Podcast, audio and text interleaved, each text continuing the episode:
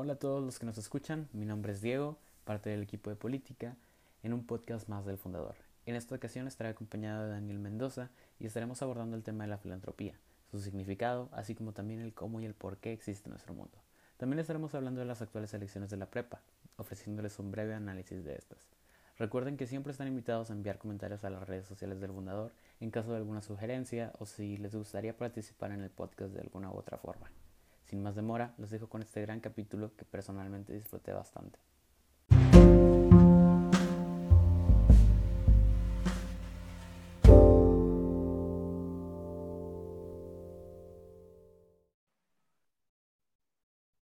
¿Qué tal gente? ¿Cómo están? Bienvenidos a esta tercera entrega ya de su podcast El Fundador. Mi nombre es Diego Garza Monsiváis y estamos aquí con Daniel Saúl Mendoza. Dani, ¿cómo estás? ¿Qué onda, Diego? Muy bien, muy bien. Eh, ¿Qué onda toda la banda que nos está escuchando aquí para el podcast del fundador? Y pues bueno, eh, ando muy bien, la verdad. ¿Qué onda, ¿Cómo te fue en tu semana?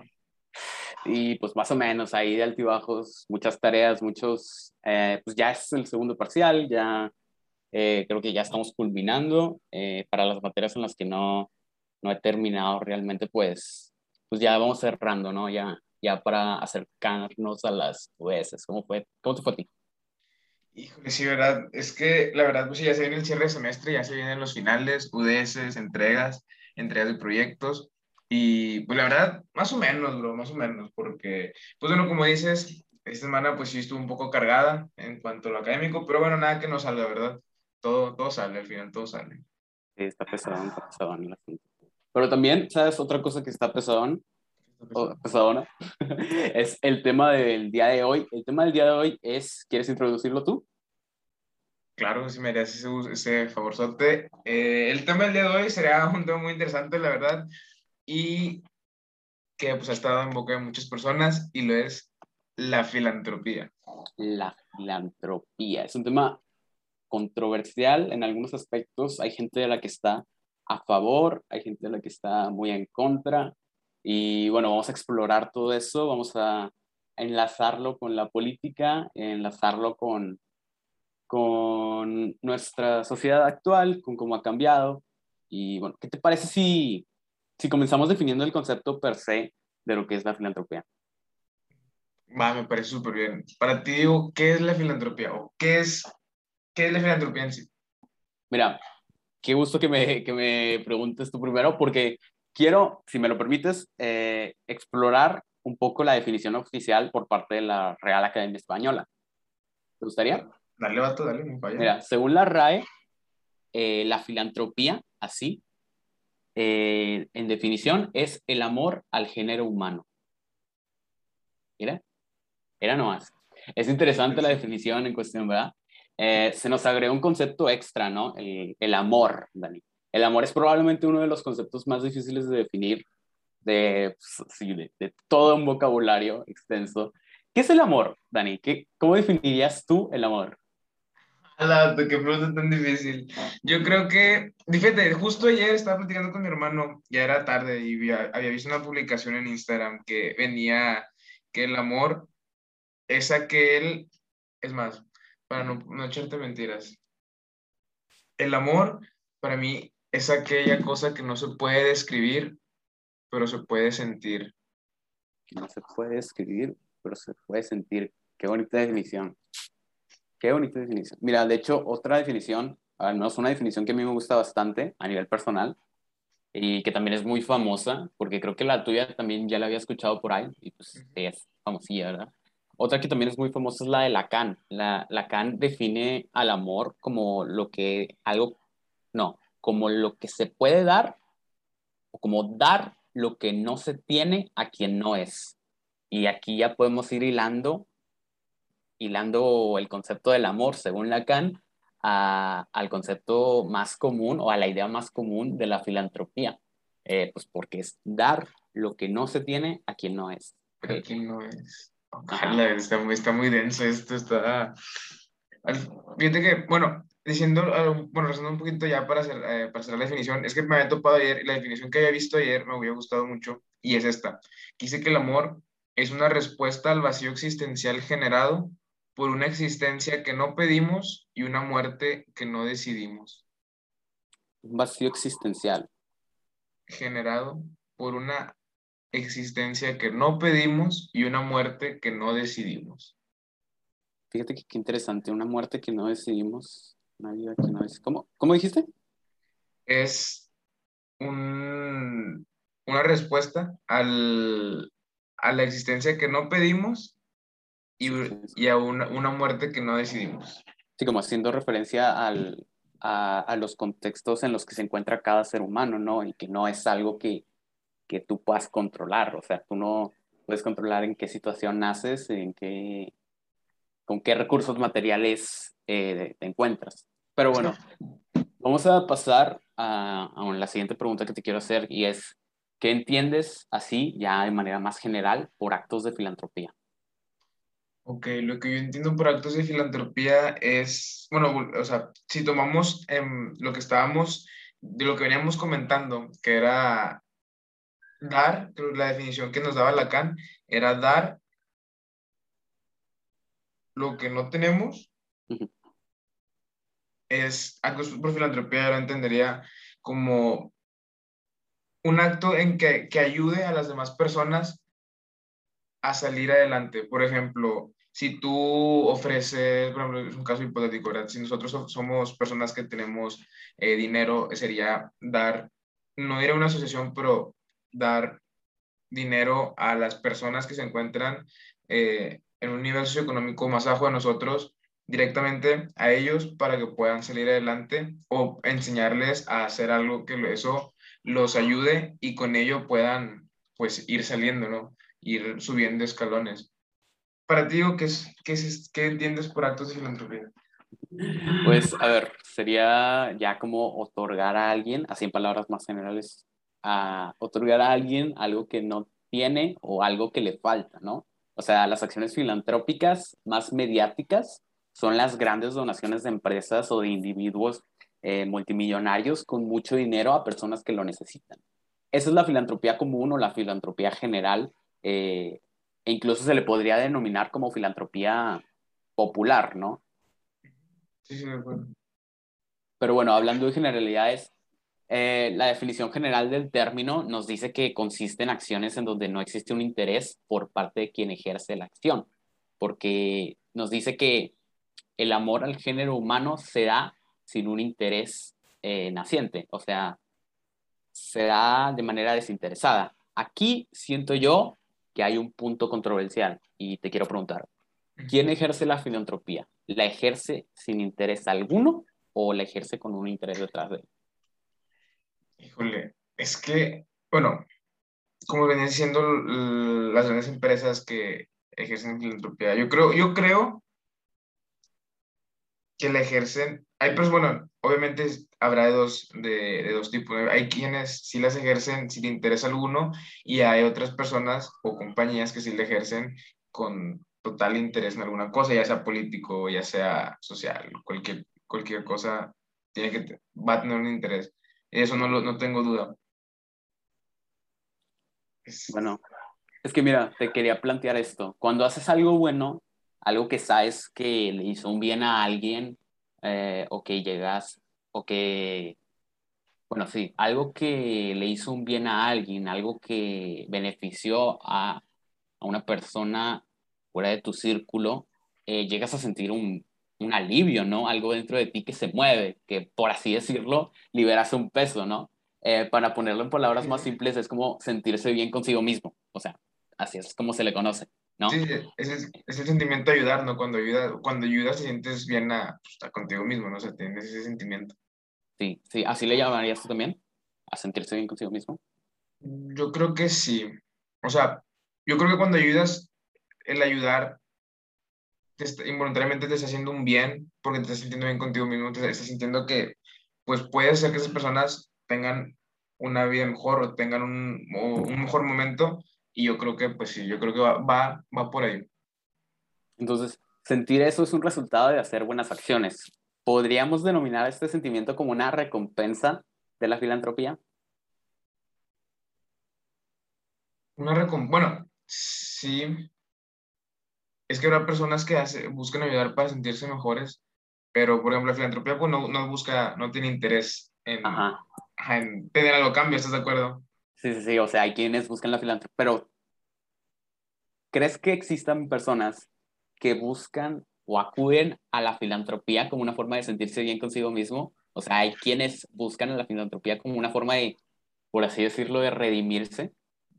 Yo creo que sí, pero también hay personas que no. Por ejemplo, un ejemplo. Bueno, no es, no, es, no es secreto que los mayores filántropos que existen en este mundo es Warren Buffett y Buffett Warren, perdón, Ajá. y Bill Gates con su esposa. Y también estaba viendo que en una, en una investigación que, que les habían hecho, ellos donaban cerca del 0 punto y algo, 0 punto y fracción de todas sus ganancias o de todos sus ingresos. Y pues bueno, o sea, desprend- desprenderte ese dinero es como, sabes que ayudas, pero no creo que se sientan bien sabiendo que pueden dar más de lo que están dando. ¿Me sigues?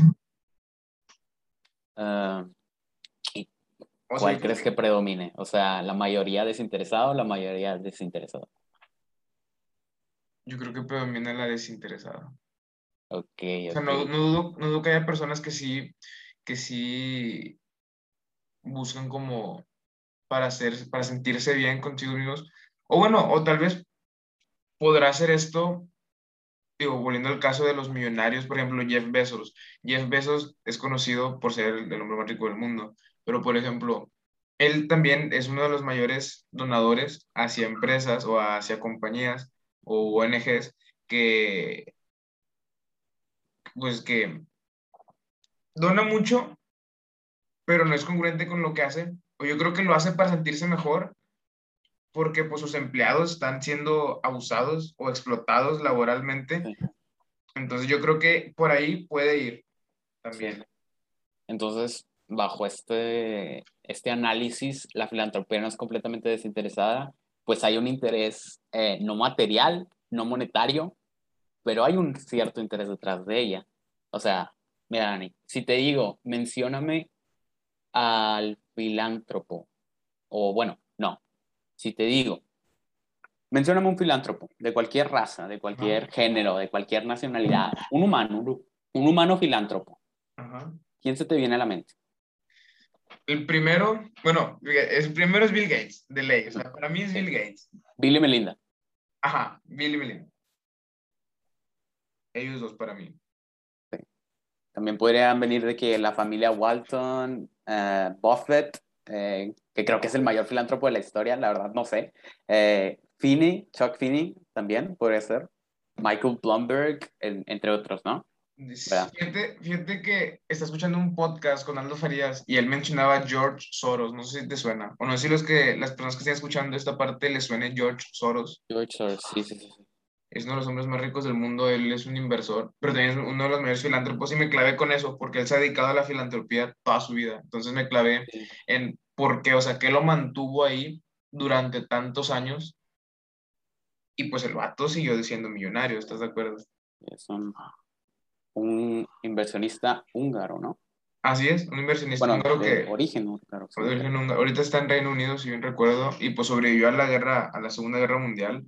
Tiene una historia muy interesante, la verdad. Y aquí, por ejemplo, existe una, una, no lo llamaría ONG, pero una compañía que no sé si has oído hablar de ella, The Giving Pledge. No, no, la verdad no. Había escuchado de Soros, había escuchado el, las fundaciones ah, de Open Society, pero la verdad no sé. De, bueno, esos son los tesoros, pero por ejemplo, lo- a lo que estábamos hablando ahorita, de si lo hacían de una manera interesada eh, o buscaban un interés no monetario, por ejemplo, esta compañía lo que llamó la atención cuando está haciendo la investigación es que pues están asociados Warren Buffett, Bill Gates y Melinda Gates. Entonces, Ah, ah, sí, creo que ya, ya, ya, ya me está empezando. Ya. entonces a lo, a lo que a mí me llamaba era que, por ejemplo, en el 2010, las estadísticas de esta compañía mencionaban que habían 62 filántropos unidos. Digo, Sí, obviamente... ya, ya, ya, sí, sí, ya, ya, ya, ya. Y Sí. me llamó la atención que en, en el, pasaron estos 10 años, del 2010 al 2020, y ahora hay 216 filántropos. O sea, me llamó la atención el qué causó que más personas se quisieran unir a la causa. ¿sabes? ¿Y, ¿Y, qué causas son las que, las que, a las que se les dona aquí? O sea, sí, The Giving Pledge creo que fue de hecho fundada, no, creo que no fue por Soros, creo que fue por, por Gates, ¿no? Sí, es, es de Gates y Warren Buffett. Ajá, sí. Eh, sí, sí, sí, es que ya, ya me, no, no recordaba el nombre, sí es cierto. Eh, pero las causas, según yo, o sea, la más famosa, así de ley, es la pobreza, pero también se apoya, por ejemplo, a, a la ciencia, a la educación, a la salud y muchas otras causas. O sea, por ejemplo, incluso a la seguridad se puede llegar a apoyar, eh, a la medicina. Eh, pero bueno, ¿qué tienen en común todas estas personas que ya mencionamos? Son millonarios. Son millonarios, sí. El concepto popular de la filantropía es de acciones por parte de multimillonarios o incluso de, de organizaciones con un gran poder económico, eh, donando pues, de manera monetaria, porque las acciones directas no se ven reflejadas en la definición popular, a las causas de las diversas índoles ya mencionadas, pues pobreza, educación, salud, etc. Ese es el, el concepto que, que, se tiene dentro de, pues, de la sociedad, el concepto popular. Eh, ¿Te parece que existe un empuje hacia estas personas para utilizar su dinero en estas causas? O sea, una exigencia. Yo creo que sí. O sea, o sea, yo creo que tener tanto dinero te hace responsable. Bueno, tener una empresa tan grande te hace querer ser una empresa socialmente responsable. Y, por ejemplo, bueno, las, los grandes millonarios, billonarios de, de este mundo, yo creo que tienen sobre sus hombros o recargan sobre sus espaldas estas acciones. ¿Y de dónde crees que venga esa, ese sentido de, de, la moral que los empuja a intentar, a, sí, a querer ser responsables? A querer ser responsables. Yo creo, bueno, yo lo que había pensado era que venía, toda esta, es una construcción, eh, vamos a empezar con construcción intersubjetiva. es una, es pues una construcción, pero que se ha, que se ha hecho, por ejemplo, a, a, los héroes. O sea, yo creo que va más a esas historias de tiene, tiene tanto dinero como en las películas. El, el señor va a venir y va a salvar a medio planeta, o ¿sabes? O como esas historias ficticias, por ejemplo. Está escuchando que Jeff Bezos tenía tanto dinero como para acabar con el hambre mundial. Tres veces. Ajá, exactamente. Y yo también en, mi, en mi cabeza me lo planteaba de que, oye, ¿por qué no lo haces? Digo, tienes el dinero, pero también platicando con demás amigos y con demás maestros me decían, bueno, es que pues no lo hace porque pues a fin de cuentas, pues no es obligación, ¿estás de acuerdo? Sí. O sea, más, mi idea, más mi idea de quererlo ver como un héroe que no es para nada un héroe. Ajá. no es para nada un héroe, ni un, o sea, ni, ni nada de eso.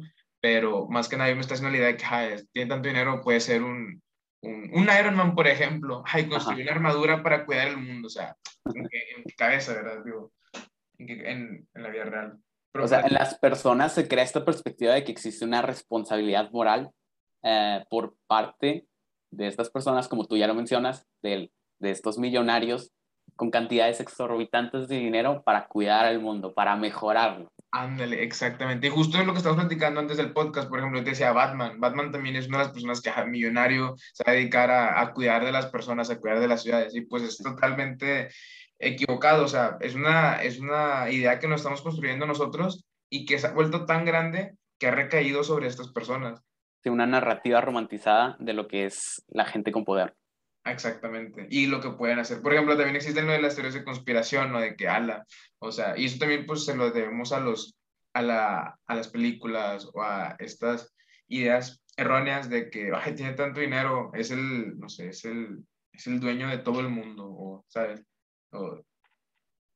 Y fíjate qué curioso, porque creo que en el sentido kantiano, la responsabilidad es un señalamiento otorgado a cada individuo que sirve para regular y otorgar las libertades del mismo. O sea, es individualista, la responsabilidad se separa por individuo y es diferente según cada persona.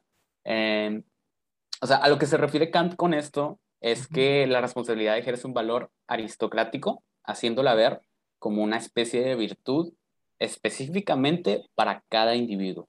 Eh, de hecho, creo que Nietzsche tiene una definición bastante similar a la de Kant, eh, pero él creo que agrega que la responsabilidad tiene de base la moral por la que navega. O sea, el individuo, así como su razonamiento ético, eh, utiliza la moral, eh, que es también individual el razonamiento ético. Y es interesante, o sea, porque al ser la responsabilidad un señalamiento individualista, es exclusivo a cada persona, ¿no? O sea, esto refuerza, sí, esto refuerza este empuje que se le da a ellos, a los multimillonarios. Exacto. Y bueno, separándolos. Pero por tener esta cantidad de dinero, pues, eh, ¿quieres decir algo? No, no, no, sí, sí, sí. Ah. Por tener esta cantidad de dinero, eh, te pregunto, si tuvieras la oportunidad, tú, tú como persona, ¿le exigirías a los multimillonarios el formar parte de estas acciones y donaciones? Exigir, o sea, la palabra, exigir. bueno, yo creo, más bien no creo, yo sí exigiría que los millonarios formaran parte, porque por ejemplo, mira, vamos a, vamos a poner esto, esto así claro. Estas personas están donando estos dineros, pero a empresas o compañías o ONGs creadas por las mismas familias, están haciendo a empresas privadas. Entonces, ¿qué está pasando? estos filántropos, héroes del mundo, como los del mundo, están donando sus dineros a compañías de su misma familia o de sus mismos socios, que son privadas. Y este dinero del 100% que se le están dando, por ejemplo, decir un número hacia el azar de 35 mil millones de dólares que se le puede dar a una fundación, el 18% de ese dinero sí está llegando hacia a las causas a las que debe llegar. Pero ¿qué está pasando con ese 82%? Ese 82% se está yendo hacia las personas que controlan todas esas, esas fundaciones. Sí, ese movimiento. Ajá, exactamente. Entonces, lo que están haciendo estos vatos bueno, estas personas, es que ese 82% se lo están quedando y lo están, pues no lo están, o sea, no lo están utilizando para lo que deberían ser. Entonces ellos ponen, ajá, sí, miren, este fue todo el dinero que dimos, pero no demuestran que solamente el 18% llegó a donde debía llegar. Y lo que tampoco se sabe es que, por ejemplo, en la administración tributaria, que es como el SAT aquí en México, que es el que controla todos estos movimientos de grandes cantidades, eh, por cada dólar que ellos estén poniendo, se les regresan 75 centavos. Entonces, si de una cantidad, eh, si de una cantidad, por ejemplo, pusiste 100 pesos, se te van a regresar 75. Entonces, en realidad, solamente pusiste 25. Imagínate, pusiste 25 y de ese 25 el 18% solamente llega a donde va. Pues oye, ¿qué, qué, cantidad estás poniendo? Estamos de acuerdo. exactamente. Entonces, eso es lo que no se ve y lo que no se dice. Y por ejemplo, yo les exigiría que sí llegara y sí formaran parte de esas acciones, ya que también lo que hacen no se me hace muy congruente. Por ejemplo, tienen a sus trabajadores eh, explotándolos laboralmente, no les dan condiciones buenas de trabajo, ni siquiera está en una nota de Amazon que Jeff Bezos tenía a sus empleados viviendo afuera de sus almacenes, viviendo en tiendas de campaña y en apartamentos que ni siquiera son sostenibles porque no tienen una buena paga. Y pues Jeff Bezos es una de las personas más ricas del mundo, ¿estás de acuerdo? Entonces, más que nada, y aparte, añádele que no pagan impuestos. O sea, es una, es una gran evasión de impuestos la que hacen estas personas que pues están clavando todo el dinero. Entonces, por eso yo sí les exigiría que formaran parte y lo hicieran bien. O sea, porque no se está haciendo como debe ser. ¿Sabes qué es lo más interesante y lo más paradójico de todo esto? ¿Qué es lo más interesante? Que si se le exige esto a los multimillonarios. O sea, si lo hacen para seguir una agenda, para complacer a la sociedad, si lo hacen para llenar un interés no material, llámese espiritual tal vez, si lo hacen por cualquiera de estas razones, o sea, por una responsabilidad moral, entonces ya no sería filantropía, ¿o sí? Qué, buena pregunta. Porque ya no lo están haciendo por amor al género humano, ¿no? O sea, según la definición de la RAE. Por eso ya hace rato dejé de usar la palabra como tal y esta plática fue más bien para navegar el concepto que tenemos como sociedad de lo que es la filantropía y de que, que tanto nos estamos alejando de la definición originaria. O sea, Sí, sí, bueno, sí, lo que es, por ejemplo, sí, simplemente eso, pues ya tendrías un interés de por medio, ya la, definición de la palabra ya no podría ser. Ajá. Sí, sí, sí. O sea, mira, vamos a profundizar en los problemas de la filantropía. Vamos a, te voy a preguntar esto. Eh, para que surja la filantropía, según la teoría, se requieren dos lados. Una parte se encuentra en lo que se denomina como un estado de emergencia, un estado de emergencia uh, creo que se le conocía como constante, y en el otro lado existe un estado o el otro son lazos de dependencia que no son realmente muy discernibles, eh, pues, ¿qué digamos, verdad? Eh, ¿Me explico? Sí, sí, sí, más bien. Ok. Hay otro requerimiento.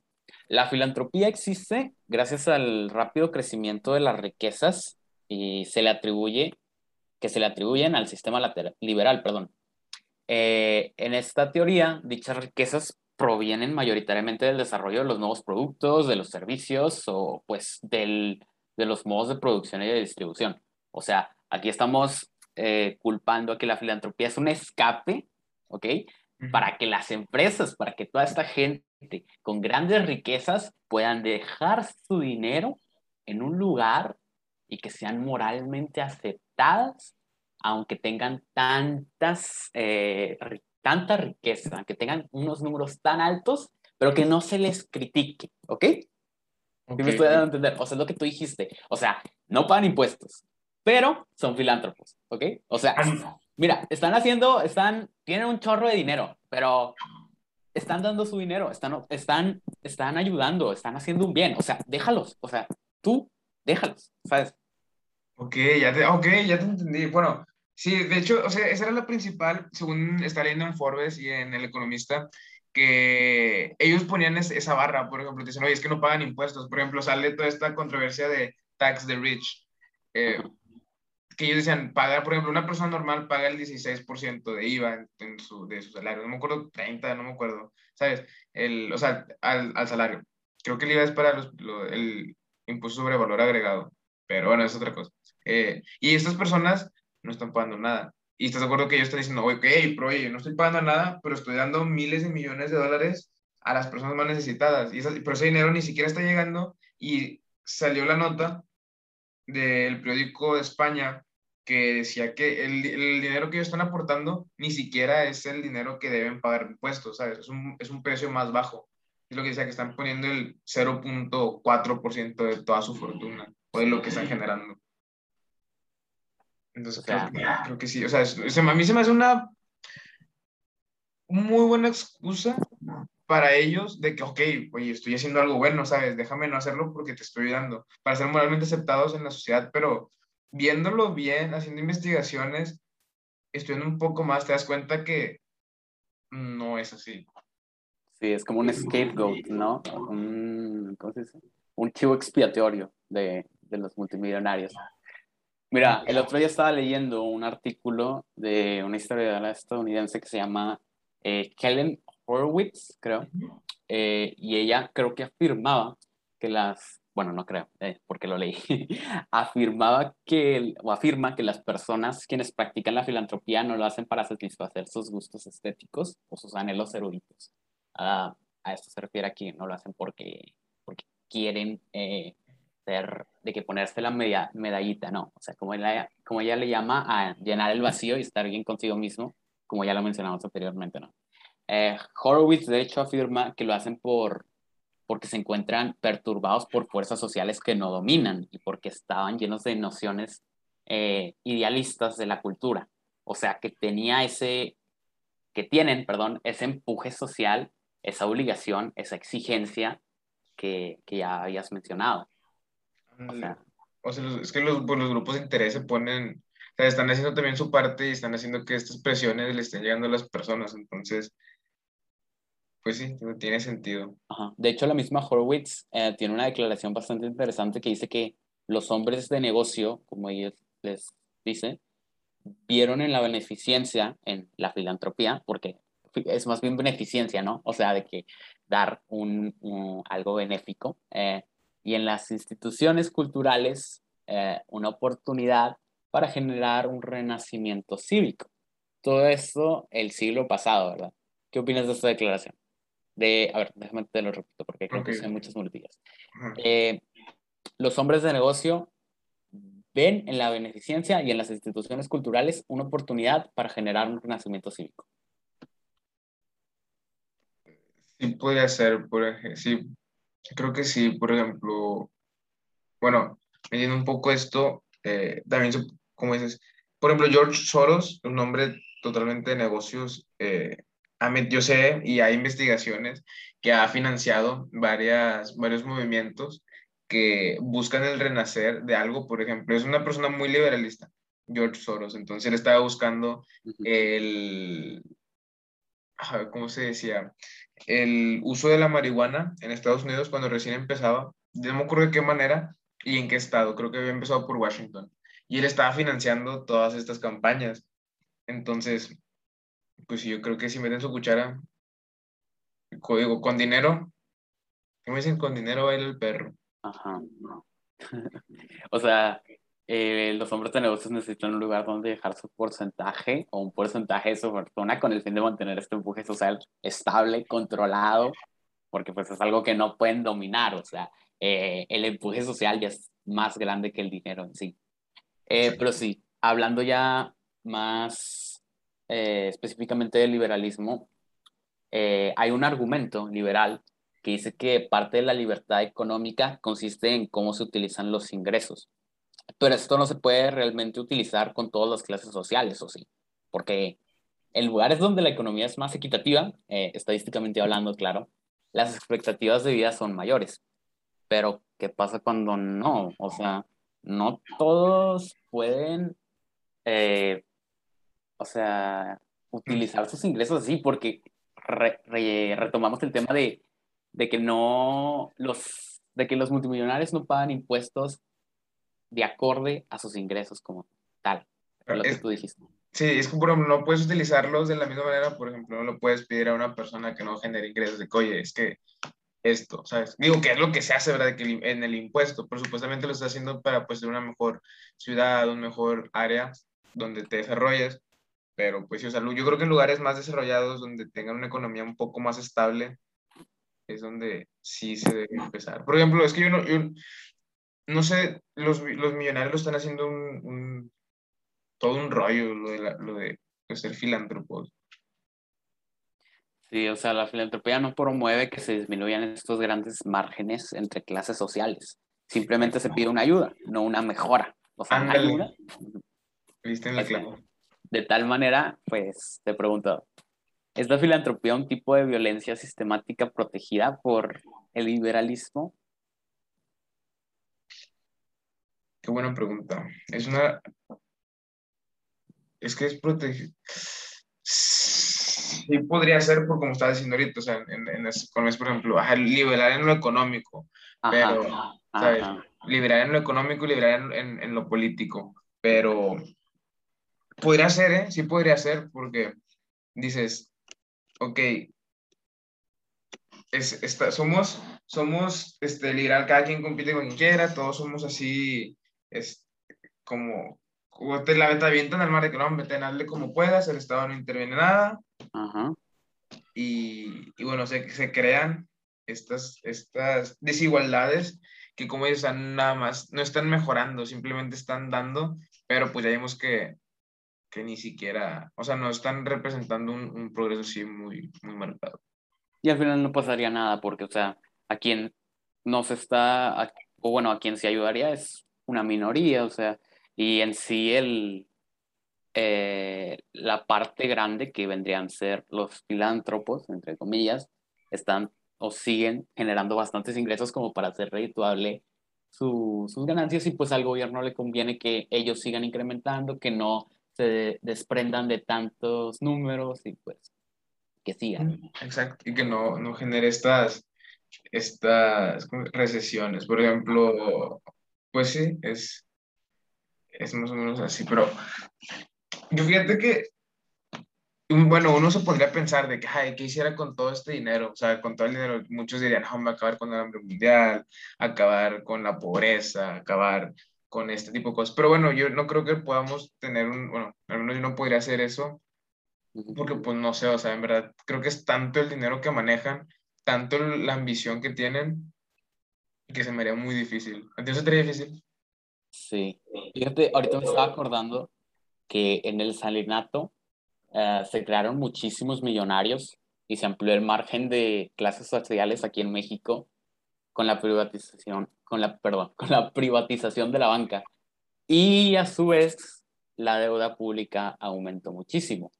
Pero se crearon muchos filántropos y se maquilló como, por ejemplo, se maquilló todo esto de que la, la deuda pública aumentó, pero los filántropos ayudaron a los ciudadanos mexicanos más pobres, un poquillo, pues ya. Hay una frase de Vicente Caballero de la Torre que dice que la filantropía es caridad, pero no es justicia distribuida. Fíjate que caridad, pero no justicia distribuida. Ajá. Es que, que, bueno, es que por ejemplo, yo tenía, me acuerdo cuando estaba chiquito que decía, oye, es que caridad, o sea, ¿qué es caridad? Ajá. Y busca, bueno, para, primero, para ti, ¿qué, qué es caridad? Uf. Caridad mmm, sería, pues, otorgar una, es que mira, la etimología de caridad es un poco complicada porque es diferente. Eh, podría ser una, una acción eh, solidaria hacia, hacia una persona, hacia un individuo, hacia un grupo, eh, que viene de, de, un, de un interés, ¿no? O, o, de un desinterés. Yo creo que es más, es diferente a lo que entendemos por filantropía porque ya creo que la caridad es como que la acción en sí y la filantropía es como que el por qué, ¿sabes? Sí, sí, sí.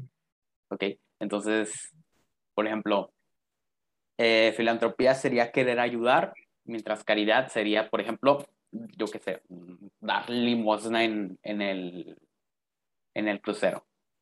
¿Ok? okay, bueno, sí, de hecho, una, una de las definiciones de la RAE, pues sí, no es limosna que se da en auxilio a alguien que esté necesitado, ¿no? Y también, pues, caridad lo asocian mucho con, con lo que es el amor de Dios, o sea, por el amor de Dios o porque todos somos hermanos, vamos a ayudarnos unos entre los otros y tengamos, o sea, vamos a ser caridad, ¿sabes? Se le da mucho también ese significado. Sí, según la cultura judío-cristiana, sí. Exacto, digo, es, es válido, o sea, eh, mientras yo siempre digo de que cualquier cosa mientras te ayude a ser una mejor persona. Sí. O esa a los demás. Pero fíjate qué interesante está este tema de filantropía. La verdad es que mm, es, es, muy, es muy controversial, porque como decías, las preguntas que nos planteamos de si lo haces por un interés, dejas de filantropía o por cómo este, este dinero se mueve. Este, la verdad es que es muy, o ya viéndolo de sistemas o el aumento de filántropos que ha habido en estos tiempos, si en realidad es porque están interesados en ayudarlos o en verdad es que están haciendo lo por interés o están obteniendo algo por eso, es, es algo, es que se tiene que revisar con detalle. Bueno, ¿crees que aquí lo podamos dejar? Este, bueno, fíjate que se viene, se viene para UFU, ojo pendientes que, los que nos escuchan de UFU, que se vienen las elecciones, ya casi estamos a nada. Eh, ¿A tú cómo has visto las elecciones? ¿Cómo, ¿Qué te han parecido? Híjole, las elecciones. ¿Quieres hablar de eso? Pues mira, bueno, para que tengan un poquito de contexto, las personas que nos están escuchando, eh, Diego pues, está en quinto semestre, ha vivido dos elecciones, ¿verdad? Ah, sí. Ha habido dos elecciones y yo... Una online y una presencial. Ándale, una online y una presencial. Eh, y pues yo también he vivido las mismas que Diego. Eh, sin embargo, pues yo soy eh, presidente de comité. Entonces, pues, pues un poquito, podemos hablar un poquito nada más de cómo las hemos vivido, qué nos han parecido. obviamente todo muy objetivo, la verdad es que... Sí, sí, sí, claro, claro. Pues es para esto va para UFO, ¿verdad? O sea, es con el fin de, de darles a, informar, porque me, me, ha tocado que hay gente que ni siquiera sabe que hay elecciones en UFU, ni siquiera sabe las planillas, entonces pues para darle un poquito más de viralidad a esto. Sí, de, de, pues, de promoverlas, porque es algo pues importante, ¿no? Dentro de lo que es la comunidad de, de nuestra prepa. Qué curioso, porque tú y yo vamos a vivir tres selecciones de diferentes tipos. Vivimos la presencial cuando estábamos en primero, la, la online cuando estuvimos en, tercer semestre y la híbrida. Fíjate, las tres vimos. Pero bueno, eh, las elecciones son, son algo muy interesante y algo que me emociona. O sea, a mí personalmente. Eh, sí, me gusta mucho esta parte de la prepa. Es, eh, obviamente es muy relacionada a la política. Eh, tal vez las, propuestas evidentemente no lo son, eh, pero la manera en la que se dan a conocer la, las planillas, la manera en la que se comunican, la manera en la que pueden utilizar su sentido de persuasión, su sentido de, bueno, sus habilidades de persuasión, perdón, sus habilidades para, para dar a entender a cada miembro de la unidad que son los indicados, pues, no sé, como que me gusta mucho, sobre todo el debate, me gusta bastante. Eh, ¿Cuándo es el debate, Dani? Para, el, el, debate es la última semana, bueno, más que debate, un foro, es, es un foro entre planillas que nos es la última semana de octubre. Ok. Eh, y pues, como dices, es, algo, es algo muy padre, o sea, la neta, digo, tú y yo que las vivimos de las tres maneras eh, posibles, es, eh, nada se le compara a una, a una promoción totalmente presencial, pero pues también, tipo igual, yo estuve en planillas totalmente en línea el semestre pasado. Y pues la verdad también conozco mucha gente muy buena, muy chida, eh, haces muy buenos amigos, entonces algo que emociona. Y si lo sí, es algo muy social. Ajá, es algo, de hecho es algo muy social, o sea, conseguir patrocinadores y estar moviéndote con los maestros y todo eso, como, o sea, haciendo que las personas te volteen a ver es algo, está difícil, la neta. Y es una experiencia, o sea, muy amplia en muy poco tiempo, porque, o sea, ¿cuántos, cuántos son? ¿Cuántas semanas son de, de elecciones? O sea, no elecciones de que el proceso electoral, sino de promoción de planillas, eh, darse a conocer, bla, bla, bla. Eh, lo chido, o sea, lo bueno de que para empezar a darte a conocer son tus dos semanas de promoción. O sea, te, te estoy diciendo que son tres semanas en las que tienes que lograr que toda la prepa te voltee a ver y generes ese, esa empatía con ellos o generes un sentido de, de, o sea, que te sientes identificado con ellos. Tres semanas para mí son un tiempo cortísimo. Tres semanas. Oye, ¿y cómo has visto? Bueno, tú eres presidente, pero te quiero hacer esta pregunta. ¿Tú cómo has visto las propuestas? ¿Te están gustando? O sea, ¿qué tanto? ¿Qué tanto te gustan? Fíjate que o sea, las propuestas se me están haciendo bien. La verdad es que las, o sea, los chavos de planillas creo que sí le han, le han estado atinando a, al clavo eh, con las propuestas. Creo que son propuestas que, digo, ya, ya están todas en, en, las páginas de Insta por si las quieren ir a ver. No es algo que nadie haya visto, es algo que están visibles para todo el mundo. Eh, y pues la verdad se me, se me hicieron muy buenas. Hay propuestas que me gustan que yo creo que eh, sé que si se llegan a implementar de parte de las tres planillas harían un, un de UFU, harían de UFU un muy buen lugar y que pues siga, siga sintiéndose como casa. ¿no? ¿A ti qué te pareció? Sí, yo creo que todas las planillas tienen algo bueno que ofrecer. O sea, eh, todas tienen su, por así decirlo, sus puntos fuertes. Probablemente tienen sus puntos débiles. No sabemos. Estamos hablando desde la ignorancia, ya veremos. Y bueno, creo que lo mejor sería invitar a que cada uno de los estudiantes de UFU que planee eh, ejercer su voto, porque también se puede anular, ¿no? Sí, que es bueno, que tenga hasta como hasta donde tengo entendido, eh, estamos revisando la mejor manera para llevar a cabo las votaciones, o sea, para que sean de manera confiable, de manera segura y que pues cada persona sepa que, o sea, cuáles son las planillas. Este, pero pues sí, o sea, confío en que toda la comunidad de UFU va a asistir ese día y que pues va a ser, va a ser pues una buena elección, o sea, para ellos, para lo que va, a elegir a lo, las planillas que pues ellos se les hagan mejor.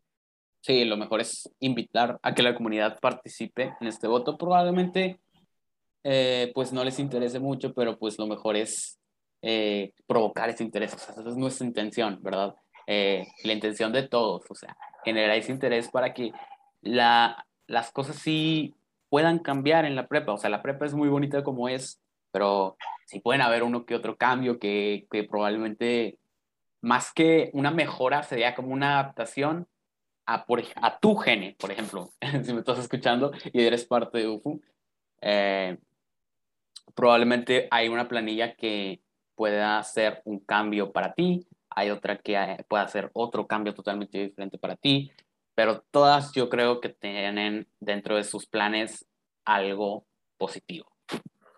Sí, sin duda. O sea, sin duda, la verdad es que, bueno, yo hay que invitarlos porque pues, son, son las personas que van a hacer su representación con otras prepas, ¿estás de acuerdo? O sea, ser SAUFU no es una cosa para nada sencilla.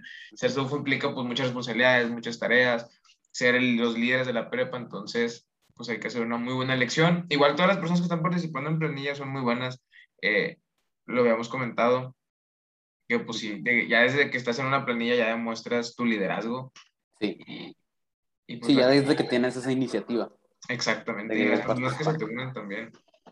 Sí, o sea, y en sí, pues lo, lo que es o lo que representa Saufu también es importante mencionar porque eh, también el trabajo de ser Saufu es muy pesado y yo creo y reto completamente a toda la persona que se a todas las personas que se lanzaron a ser Saufu y pues es es o sea quieres tener ahí arriba por así decirlo, arriba, bueno, no arriba, sino quieres tener en esa posición de Saufu alguien en que quieras confiar, alguien en el que puedas confiar.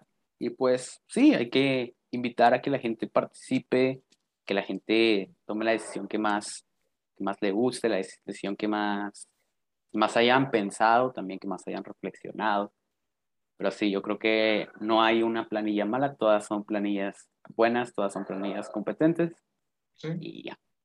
Pues ¿Alguna predicción, Dani? Ah, bueno, alguna predicción, fíjate. De cómo van a, sí, de cómo se va a desarrollar el proceso. El proceso. Bueno, fíjate que por parte de comité, este, estamos planeando todo para que sea un proceso pues, muy claro, que ayude a todos de la misma manera, que sea equitativo. Este, por ejemplo, tenemos el, el, foro entre planillas, que pues donde cada uno revela sus propuestas, le hacemos preguntas, este, preguntas que pues la verdad no se esperan, entonces tienen que estar muy bien preparados, más que nada para eso, para ver cómo, cómo se dan las cosas. Y pues que está abierto toda la prepa por si quieren ir a ver a sus, digo, si ya tienen en mente a su gallo en ese momento, pues que lo vayan a ver, tomen su mejor decisión. Y una predicción que yo podría hacer es que yo la siento que van a, o sea, el proceso va a estar cerrado, o sea, las elecciones van a estar cerradas y, y que pues yo creo que va a ser algo, al final las, las, personas de planilla van a, terminar agradeciendo que un proceso muy bonito y lo van a disfrutar. Yo confío. Sí, también abrirse, ¿no? A escuchar todas las propuestas, escuchar a las, por ejemplo, tú mencionaste que puede que haya gente que ya tenga a su favorita, pero pues no está de más abrirse a, a escuchar a las demás planillas, a las otras dos, por ejemplo, en este caso pues, son tres. y pues sí, siempre puede hacer bien eh, intentar abrirse a, conocer qué es lo que ofrecen los demás, a tomar la mejor decisión. No estoy diciendo que cambien de opinión si ustedes ya están súper, súper, súper, súper eh, convencidos de en quién van a votar, pues está bien. Cada quien tiene su forma de pensar, cada quien tiene su perspectiva y cada persona es un caso. Cada caso es un caso y pues sí, eh, predicciones, digo, algo que veas, usted es así el, el analista.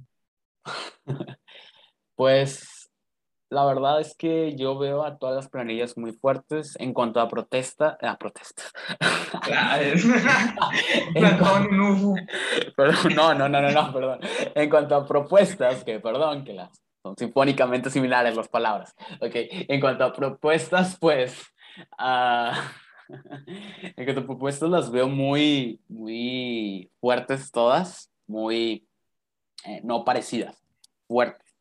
Parecidas quizá en, la, en el nivel de fuerzas que tienen, o sea, no veo una que esté súper por encima de la otra, no, todas las veo muy bien, o sea, y bueno, yo creo que también estoy muy convencido junto a ti de que estas elecciones van a ser muy reñidas, así como lo fueron en su momento las anteriores también en su momento las, en las que tú participaste como, no recuerdo qué puesto tenías, perdón, pero pues, pero pues tú participaste en unas y las tuyas también fueron súper reñidas en su momento, o sea, yo el otro día me pasé por ahí, por, por la cuenta de Saufu junto con, contigo para, para preparar este podcast y pues estábamos viendo que, que las estadísticas de, la, de los votos que tampoco somos tantas personas en un, pues también es muy reñido todo esto, eh, pues eran muy, muy parejas.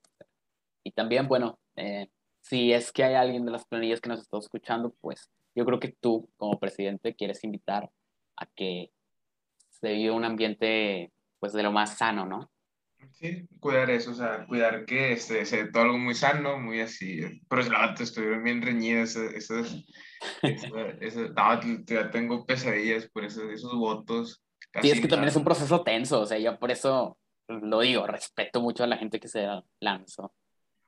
Sí, la verdad es que sí, es algo, algo medio tenso, pero bueno, si quieres, con esto cerramos el podcast de, de esta edición. Sí, sí con esto cerramos con, la, con Sofu, o bueno, las direcciones a, a la nueva Sofu, y invitar a, e invitar a todos que, que, participen. Y bueno, con esto cerramos, banda. Deo, ¿algo que quieras decir? No, pues eh, si llegaron aquí, muchas gracias por escuchar este podcast, eh, este tercer podcast eh, para la nueva edición del Fundador. los invitamos también a leer la revista, el periódico, como ustedes les guste llamarlo. y nada, eh, muchas gracias. Eh, si son parte de la comunidad de UFU, asegúrense de votar, de informarse sobre sus planillas y también, si les gustaría, pueden enviar comentarios a las redes del fundador sobre lo que opinan del tema de la filantropía, de qué es en lo que están de acuerdo con nosotros, qué es en lo que no están de acuerdo. Nos encanta saber diferentes puntos de vista los nuestros. Lo mejor siempre es abrirse, siempre es conocer más puntos de vista siempre es cambiar de opinión, no tenerle miedo al cambio nunca. Muchas gracias por estar aquí, muchas gracias por escuchar ya, es todo.